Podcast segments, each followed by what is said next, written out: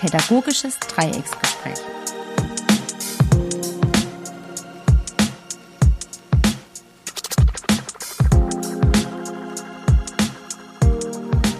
Ja, ich darf euch wieder ganz herzlich begrüßen zu unserem pädagogischen Dreiecksgespräch. Ähm, mein Name ist Wilfried Grüßinger, ich bin vom Stadtjugendausschuss und ich arbeite im Kinder- und Jugendhaus Oststadt in Karlsruhe und im Kinder- und Jugendhaus Rindheim. Ja, ich heiße Elena Ganz, werd Leni genannt, und ich arbeite auch beim Stadtjugendausschuss in den beiden genannten Einrichtungen, dem Kinder- und Jugendhaus Oststadt und in dem Kinder- und Jugendhaus Rindheim. Hallo, ich bin der Dritte im Bunde. Mein Name ist Sebastian Pflüger. Ich arbeite auch beim Stadtjugendausschuss äh, im Kinderjugendhaus Oststadt, Kinderjugendhaus Rindheim, bin aber hauptverantwortlich für die Computerspielschule Karlsruhe. Ja, wir haben ja äh, uns für die heutige Folge vorgenommen, darüber zu sprechen, was wir denn von einer Öffnung jetzt in der Corona-Zeit halten. Also ist es möglich, dass Kinder- und Jugendhäuser, die offene Kinder- und Jugendarbeit äh, parallel zur Schulöffnung, also zur teilweisen Schulöffnung öffnet. Äh, da äh, haben wir den ersten Teil geplant, dass wir uns darüber unterhalten. Wie gesagt, es ist unsere persönliche Meinung, äh, die wir da äh, kundtun. Da muss jetzt auch nicht jeder gleich unserer Meinung sein, beziehungsweise äh, kann da auch sehr kritisch uns gegenüberstehen. Äh, aber wir fanden es jetzt mal gut, darüber zu sprechen. Und der zweite Teil unserer Folge wäre heute, dass wenn jetzt eine Öffnung kommen würde, wie wir uns das prinzipiell vorstellen könnte, was für Maßnahmen wir da ergreifen sollten, damit doch der Schutz der, der Kinder und Jugendlichen beziehungsweise auch der Mitarbeiter gewährleistet ist. Ja, zum ersten Teil. Äh, Frage an die Runde. Äh, wie steht ihr denn dazu, wenn jetzt beispielsweise am 5. Mai oder 6. Mai ist, glaube ich, jetzt, weiß ich jetzt gar nicht genau, die Schulen öffnen und es würde heißen, ja, die Jugendhäuser, Kinder- und Jugendhäuser sollen auch teilweise öffnen. Ähm, ja, wer hat denn da von euch äh, eure Position, würde ich gerne wissen.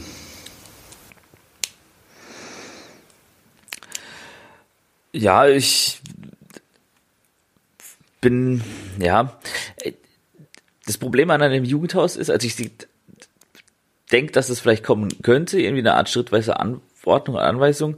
Ich glaube aber, das ist nicht so einfach umzusetzen, einfach in dem Jugendhaus. Wir haben da viele, viele Hürden und so weiter. Und die klassische, davon müssen wir uns eh verabschieden, logisch, Art und Weise, wie wir offene Kinder- und Jugendarbeit davor betrieben haben, einfach die Türen aufzumachen und kommen und, und reinlassen, wer will, das wird nicht mehr funktionieren dann. Äh, ebenso im Kindergarten, also im Kinderaltersbereich wird es auf gar keinen Fall funktionieren. Also da werden wir überhaupt nicht öffnen können.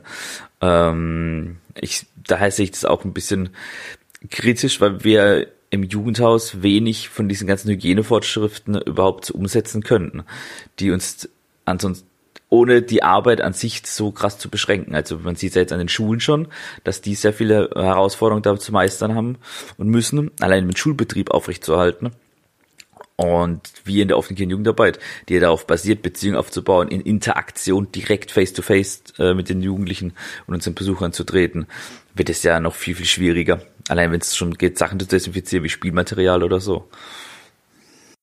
Hm. Leni, was denkst du darüber?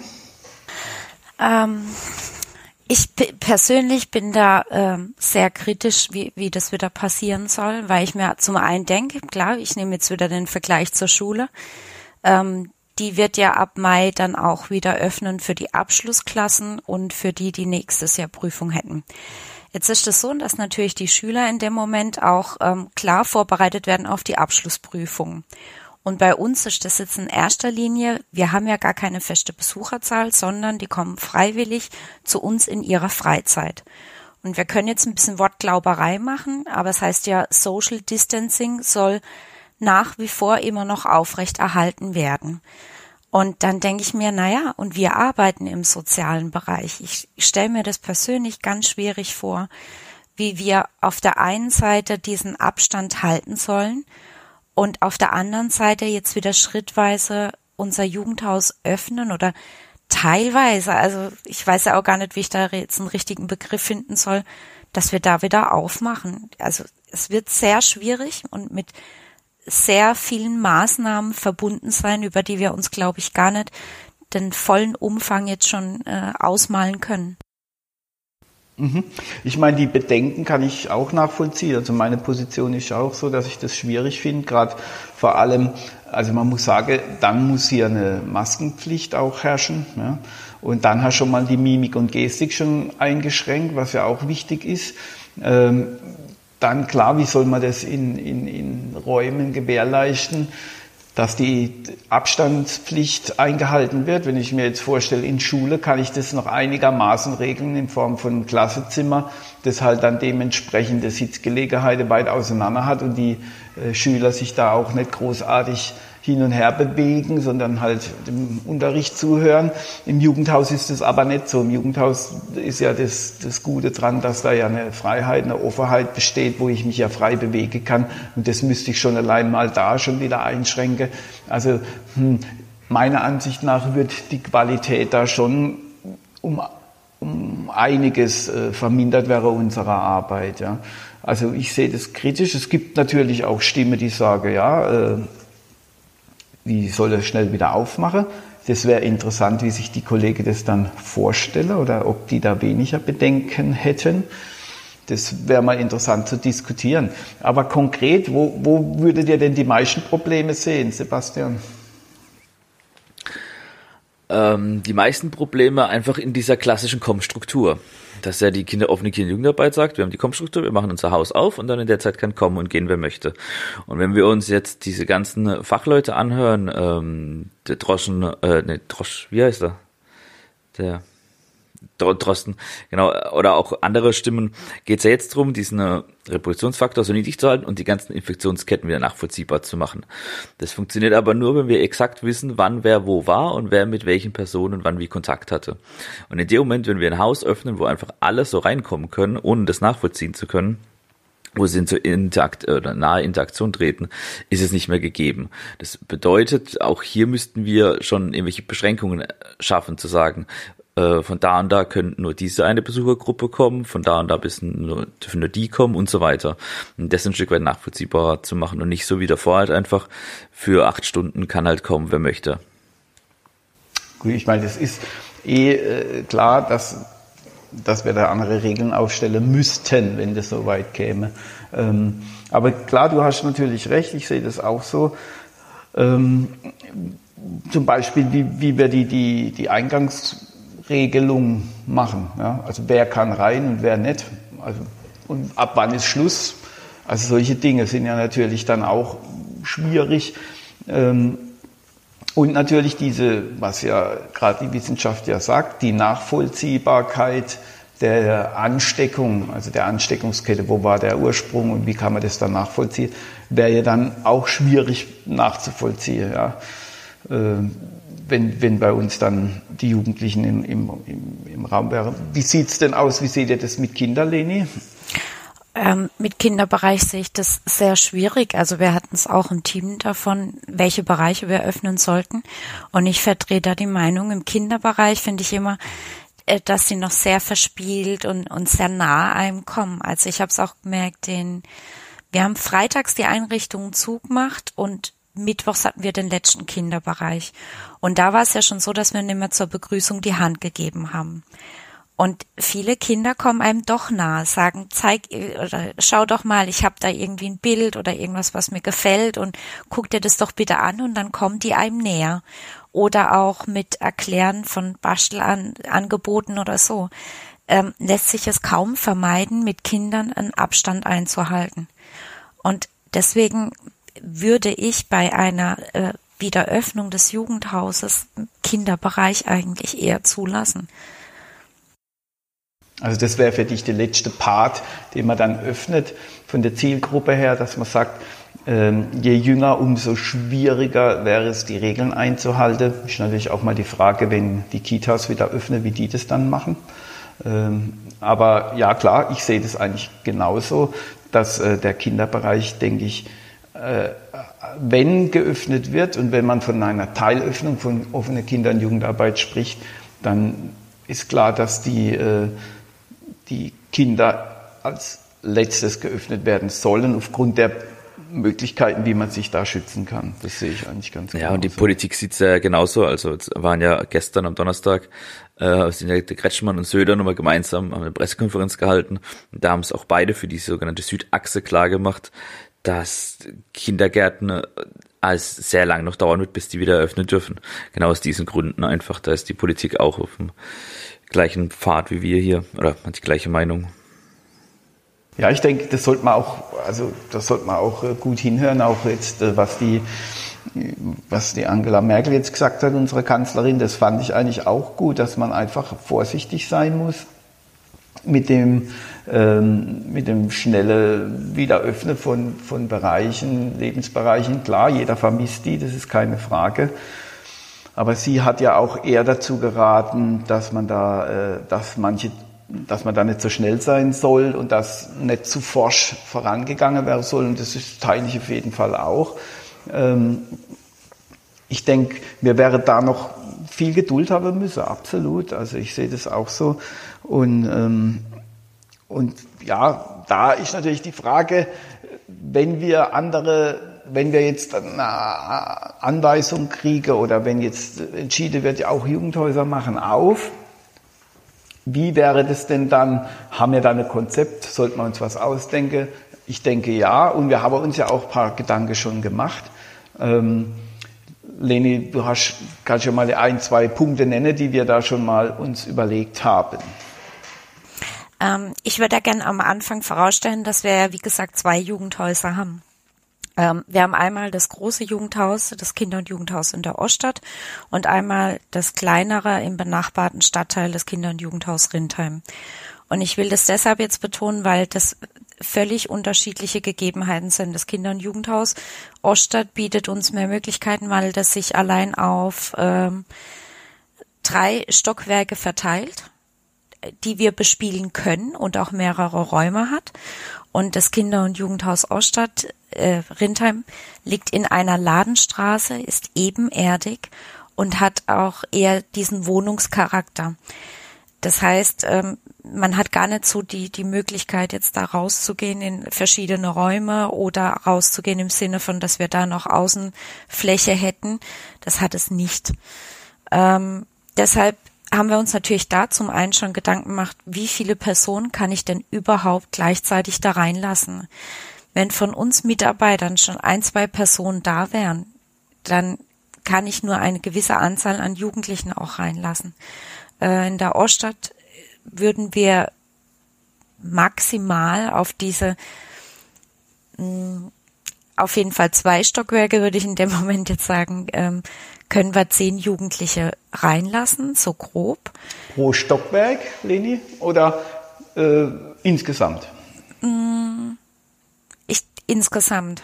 Also dann muss ich ja auch wieder aufpassen mit, mit dem Mitarbeiterschlüssel, wie verteile ich das. Aber ich denke, ähm, ich kann auch nicht als ein Mitarbeiter gleichzeitig verschiedene Räume überblicken, überschauen. Und deswegen müsste ich ja dann in dem Moment auch wieder sagen, wenn ich jetzt wirklich jedes Stockwerk bediene, dann bräuchte ich zwei Mitarbeiter pro Stockwerk. Ähm, und man merkt, äh, jetzt nehme ich ein Stockwerk und nehme zwei Mitarbeiter, mache noch zehn Jugendliche dazu, dann äh, ist das natürlich auch schon wieder ein Platzproblem im Sinne von, dass wirklich jeder die 1,5 Meter Abstand hält. Mhm. Was ich interessant finde, Leni, äh, dass du unsere zwei Einrichtungen beschrieben hast und das ja auch äh, viel bei unseren Kollegen zutrifft. Also viele Kollegen haben unterschiedlichste Bedingungen. Also sie sind nicht gleich. Also wie beispielsweise in einer Schule, da habe ich in der Regel ähnliche Bedingungen. Das heißt, die Klassenzimmer sind einigermaßen gleich groß, ja. Die kann man schön einteilen. Die, äh, es gibt äh, Aula, es gibt breite Gänge in der Regel. In Jugendhäusern ist es eben nicht so, je nachdem, in welchen ich äh, da bin. Also in, in, in Rindheim, wie du schon richtig sagst, ist eher äh, kleiner, kompakter. Das heißt, da müsste andere Regeln aufgestellt werden, wie jetzt zum Beispiel in einem großen Haus wie im Kinder- und Jugendhaus Oststadt sehe ich auf jeden Fall so. Ähm, ich meine, natürlich über die Zahlen muss man sich schon auch äh, unterhalten. Wir sind ja keine Experte, das muss man ja sagen. Wir wissen jetzt auch nicht, was, was ist genug, was, oder wie viel ist Minimum und wie viel ist Maximum. Das muss man dann irgendwelche Leute überlassen, die sich da besser auskennen. Unsere Gedanken, wie du richtig sagst, waren vielleicht ähm, immer fünf Besucher pro Stockwerk in der Oststadt oder fünf Besucher in, im Kinder- und Jugendhaus Rindheim insgesamt. Ja. Äh, gut, dann klar muss man natürlich noch andere Bedingungen oder Regeln noch ein, einplanen, Sebastian. Wir hängen da noch. Ja, wir haben alle Gedanken, die wir auch getätigt haben, haben wir darüber gemacht, dass wir einfach vorbereitet sind auf eine auf eine Ansage, wie du auch schon sagtest, dass wir jetzt öffnen müssen. Ähm, und daher finde ich das schon wichtig, dass man jetzt sich im Vorfeld einen Gedanken gemacht, weil manche Sachen brauchen vielleicht ein Stück weit Vorbereitung.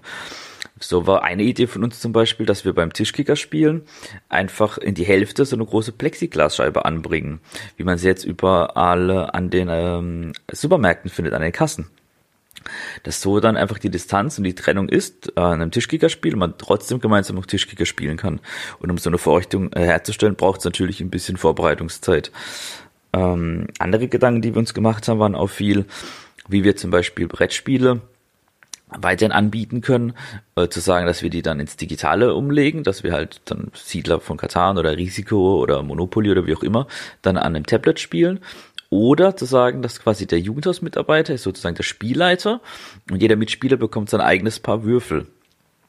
Dass die selbst würfeln und der Spielleiter die Figuren einfach zieht, weil wenn man sich jetzt viele, viele Spiele anschaut, es ist ja nicht notwendig, selber seine Figuren zu ziehen, weil da ja keine große Aktion stattfindet oder so, sondern das kann ja auch ruhig wer anders für einen übernehmen, solange man selber damit würfeln kann. Ja, das, genau, das sind ja dann so Kleinigkeiten, die, eigentlich sind es ja gar keine Kleinigkeiten, sondern das sind ja schon äh, Dinge, die uns das erleichtern könnte und äh, wo wir sagen, okay, da könnten wir uns auf jeden Fall in gewisser Weise schützen, beziehungsweise die Jugendliche auch äh, schützen vor Ansteckung. Ähm, Wobei ich schon ein großer denn? Einschnitt ja. sehe in, in, in, in dieser Allge äh, in der Gesamtsituation. Also äh, vorhin hast du schon, Willi, richtig gesagt, ähm, es geht ja schon am Eingang los mit, die können ja gar nicht in der Clique auftauchen, sondern die müssen ja eigentlich nacheinander rein. Ähm, des Weiteren dieses, wie vorhin schon genannt, klassisches Hände geben, Hallo sagen, das gibt's nicht mehr. Ähm, dann haben wir schon den Mundschutz. Äh, wir müssen vorne Handdesinfektion aufstellen. Auch diese Spiele, wie gesagt, alles, was ich da drin eigentlich jetzt mache, tu, muss regelmäßig auch wieder desinfiziert und gereinigt werden. Also äh, klassische Kartenspiele fallen weg. Bastelangebote, hm, äh, ja, auch sehr stark eingegrenzt, muss man sich Gedanken machen. Also der krasseste Einschnitt fand ich auch für uns ähm, unsere Couch-Ecke, die jedes Jugendhaus hat, das äh, gehe ich mal davon aus, die muss eigentlich auch weg, weil ich gar nicht diesen Einladungscharakter, komm, wir fläzen uns da jetzt auf die Couch, den kann ich gar nicht mehr anbieten. Im Gegenteil, eher muss ich darauf achten, dass die Sitzgelegenheiten äh, schon fast eher äh, wie so beim, beim formellen Besuch eher sind, also gegenüber, mit Abstand, äh, solche Sachen. Also ich finde dieser Alltag. Also man macht, ja. Man macht unser Jugendhaus dann in gewisser Weise auch ein bisschen ungemütlicher, ja? Ja. Also das ist dann nicht mehr so ein äh, Treffpunkt, wo man sich hin, also in die Couch äh, draufsetzt und sich ein bisschen entspannt oder so, sondern es muss dann auch dementsprechend mit Abstand geregelt werden. Ne? Ja. Ja, wir müssen dann halt so die, das Möbel auch hinstellen. Also wie es Leni richtig sagt, das waren auch Überlegungen, das sein, dass unsere Couch-Ecke komplett wegkommt, dass wir dafür Platz haben, mehr Tische und Stühle weiter auseinander hinzustellen. Also viele Aufgaben, die die Gastronomie, wenn sie irgendwann mal wieder aufmachen darf, äh, auch zu bewerkstelligen hat. So diese Rahmenbedingungen dafür zu schaffen, dass man diesen Abstandsgebot einhalten kann. Also da muss man jetzt auch schon äh, überlegen, wie man das alles hinbekommt. Und bei all diesen Überlegungen finde ich ein, ein, Begriff, den auch die Merkel jetzt am Donnerstag in ihrer Regierungserklärung sehr schön äh, treffend formuliert hat, war eine fantasievolle Tatkraft an den Tag legen. Also einfach da kreativ überlegen, wie man das alles äh, so anpassen kann. Aber sich jetzt halt schon Gedanken macht und sich unabhängig davon, ob man öffnet oder wann, sondern nur falls man öffnet, irgendwann, dass man vorbereitet ist. Andere Ideen waren auch, um dieses Eingangsding zu regeln, dass wir einfach unsere Öffnungszeiten sehr stark strukturieren im Sinne von, wann darf denn welche Gruppe von Jugendlichen potenziell ins Haus. Also zu sagen, dass beispielsweise von 19 bis 20 Uhr dürfen jetzt nur Achtklässler kommen. Dann von 20 bis 21 Uhr neun Klässler. Jetzt nur als Beispielszahlen, aber so versuchen diese Öffnungszeiten sehr durchzustrukturieren, um auch gar nicht die Verlockung zu schaffen, dass viele gleichzeitig kommen, sondern für die klar ist, die verschiedensten Gruppen. Von dann und dann kann ich kommen für diese eine begrenzte Zeit. Ja, und es wäre auch durchaus denkbar, dass äh, Klicken, also dass man jetzt, das wäre eine Sortiermöglichkeit zu sagen, man nach Klassen oder nach Alter, aber man könnte ja auch sagen, okay, eine bestimmte Clique kann jetzt rein, äh, um einfach auch die Möglichkeit unter den Jugendlichen zu geben, sich da zu treffen. Ne?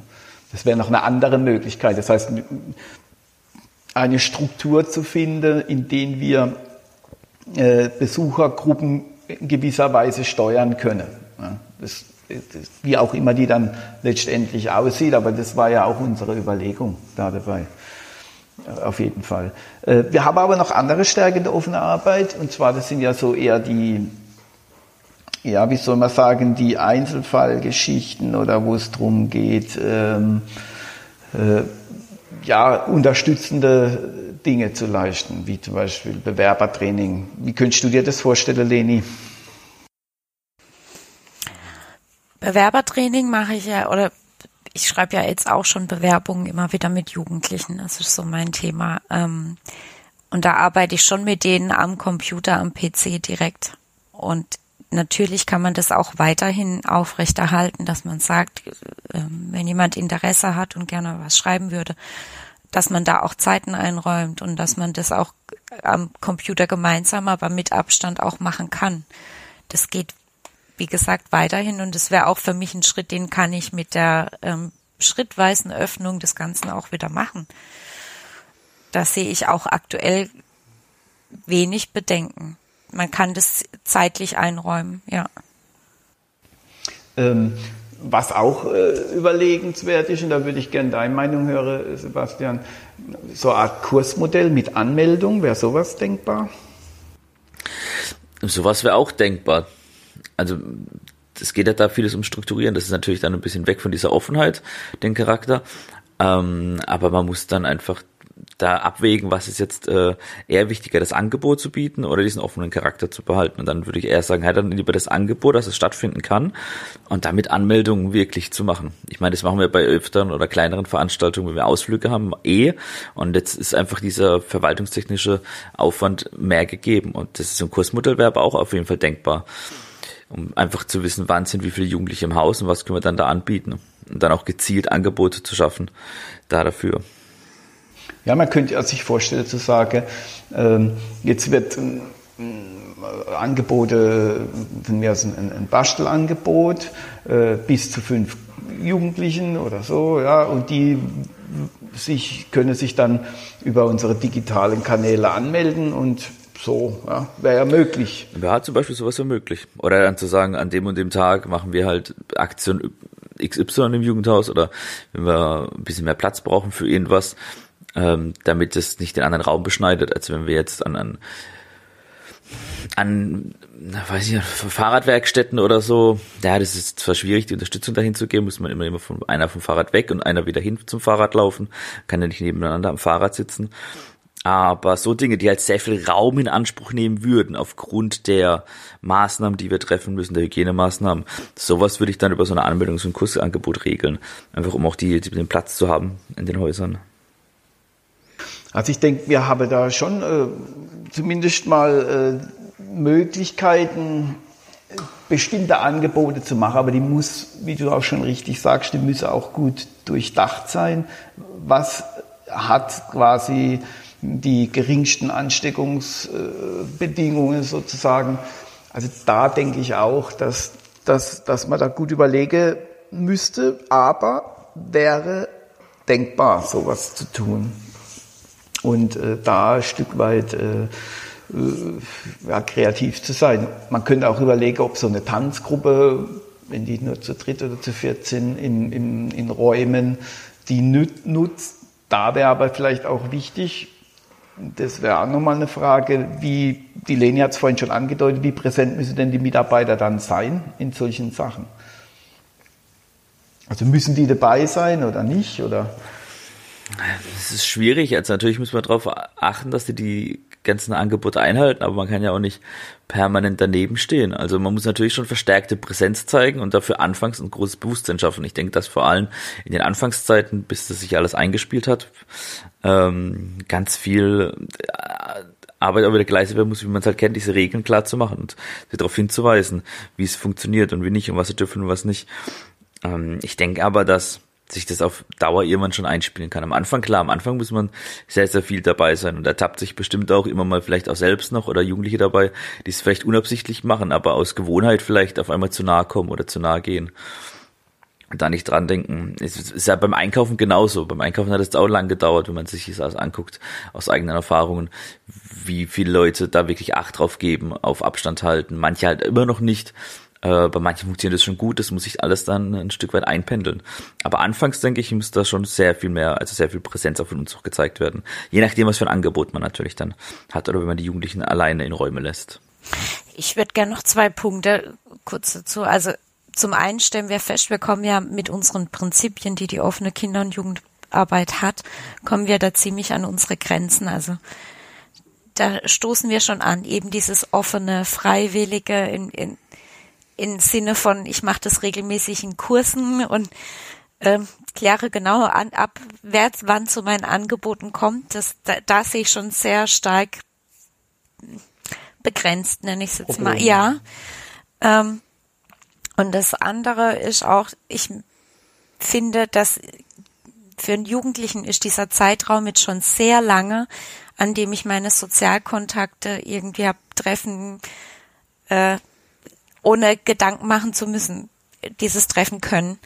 Und ich glaube, dass so langsam auch gesellschaftlich gesehen jetzt dieser Schritt kommt, man wünscht sich doch jetzt eigentlich nichts mehr, mehr als ich will jetzt endlich mal auch wieder mit meinen Freunden oder eben diesen Kontakt pflegen, austauschen, was machen. Und ich glaube, dass es jetzt sehr schwierig wird, es noch länger aufrechtzuerhalten. Also muss da eine Form gefunden werden, wie das funktioniert. Du meinst, dass die Kontakte beschränkt sind, dieses, dass es noch schwerfällt, länger aufrechtzuerhalten? Ja, und vor allem gerade bei, bei Jugendlichen in dem Alter. Also ich will mal allein in die Lebensphase, da, da geht es sehr viel um Selbstfinden, die eigene Sexualität, äh, Individualität entwickeln und herausfinden, in Peergruppen ausprobieren. Und das ist aktuell ja gar nicht mehr gegeben. Also ich glaube, da ist schon gerade ein großer Frust.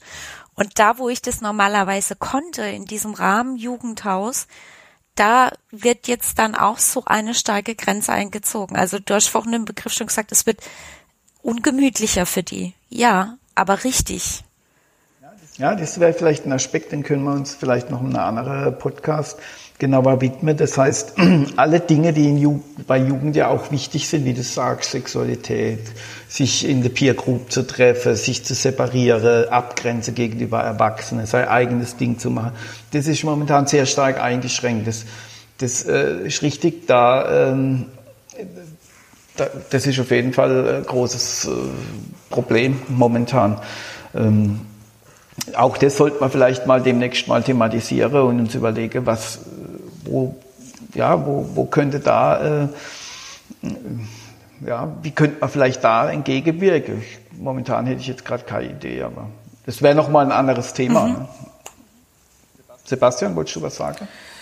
Ähm, ja, nicht, nicht so direkt, aber ich finde den Punkt für Leni auch schon so wichtig, das auch in diese Überlegung mit reinzufinden. Und das macht es ja genauso deutlich, dass man jetzt sich nicht darüber unterhalten muss, wann und wie man öffnet, sondern was passiert, wenn man geöffnet wird. Ich finde diesen Unterschied ganz wichtig, um genau diese Rahmenbedingungen zu schaffen, dass man sich dann wieder unbeschwerter ein bisschen treffen kann. Also unbeschwert innerhalb dieser Hygienevorschriften und Regeln. Dass man das irgendwie hinschafft, das zu bekommen. Und dafür ist sehr viel kreative Denkarbeit geleistet. Und das finde find ich das wichtig, das zu überlegen, ähm, so Ideen zu finden. Also man kann ja dann, ja, Ja, ich denke, das ist ja auch heute so ein bisschen ein Versuch gewesen, da schon mal so erste Denkanstöße zu geben, die wir schon so hatten. Und gibt es sicherlich noch viel, viel mehr, die uns jetzt gerade nicht einfallen. Ja, wir haben zum Beispiel den ganzen Sanitätsbereich gar nicht abgedeckt. Das ist ja auch ein großes Thema. So, wann wer wie mhm. mit aufs Klo und so Sachen. Im Sanitärbereich meinst du jetzt? Ja. Ja, ja klar, da, da, das ist ja auch die Frage, ja, wie macht man das, wie wird das desinfiziert, wie, wie kriegt man das kontrolliert. Wahrscheinlich spannend, wie das Schule macht, das wäre jetzt auch mal interessant, da weiß ich jetzt auch nichts. Aber das sind genauso Dinge, die wir jetzt noch gar nicht äh, im Detail erfassen, nur wir müsste, und da bin ich bei dir, äh, wir müsste uns jetzt vielleicht schon mal genauer Gedanken machen, wie man es machen könnte. Ja. Zum Beispiel, dass man halt einen Schlüssel rausgibt und nur immer einer in die sanitäre Anlage kann oder, oder, oder. Ja, das sind äh, ja, solche Sachen. Ja, wir haben jetzt eine halbe Stunde schon diskutiert und uns ausgetauscht. Ähm, ich möchte es nochmal so grob zusammenfassen. Also unsere Position ist, dass wir es uns momentan sehr schwer vorstellen können, ähm, die Jugendhäuser zu öffnen. Äh, da, ja, da wir da einfach Probleme sehen, wie das umzusetzen, ohne dass eine Ansteckungsgefahr erhöht ist. Nichtsdestotrotz haben wir uns ja die Gedanken gemacht und haben da einige Anregungen gegeben. Gern kann man mit uns darüber auch diskutieren, das ist keine Frage. Und jeder hat dann auch wahrscheinlich nochmal einen anderen Aspekt, den er beleuchtet oder den sie beleuchtet. Ähm, klar ist, am liebsten wäre uns natürlich, dass wir die Häuser wieder ganz normal öffnen und ein normaler Alltag eintritt, aber das wird in der nächsten Zeit wohl so nicht kommen. Ähm, ja, vielleicht zum Abschluss nochmal, äh, gab es diese Woche euer schönstes Online-Erlebnis, Sebastian? Ähm, nur im Privaten bisher. Wir haben einen Freund zum Geburtstag überrascht. Wir haben alle in der Skype-Sitzung gewartet und da ist er dann dazu gestoßen. Im beruflichen Kontext war. Ah doch, ich habe äh, ein Jugendlicher hab, hat auf Instagram po äh, Bilder gepostet von vor einem Jahr oder so, wo wir gemeinsam einen PC zusammengebaut haben. Das fand ich sehr schön. Cool. Leni, gibt's bei dir was? Hm, ich muss gerade kurz überlegen.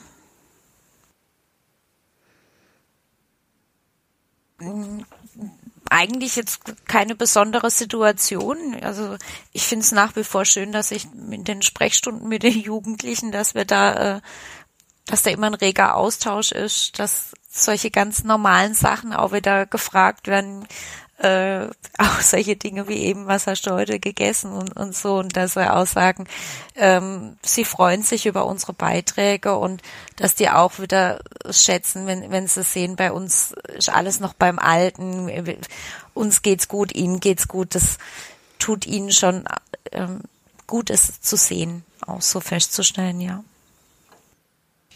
Ja, klar, man hat nicht immer was ganz Konkretes. Ich hatte ja, oder wir hatten ja letzte Woche Urlaub und äh, ich fand es am Montag schön, euch als Team wiederzusehen, weil klar, äh, auch so sind ja die Sozialkontakte auch privat sehr eingeschränkt.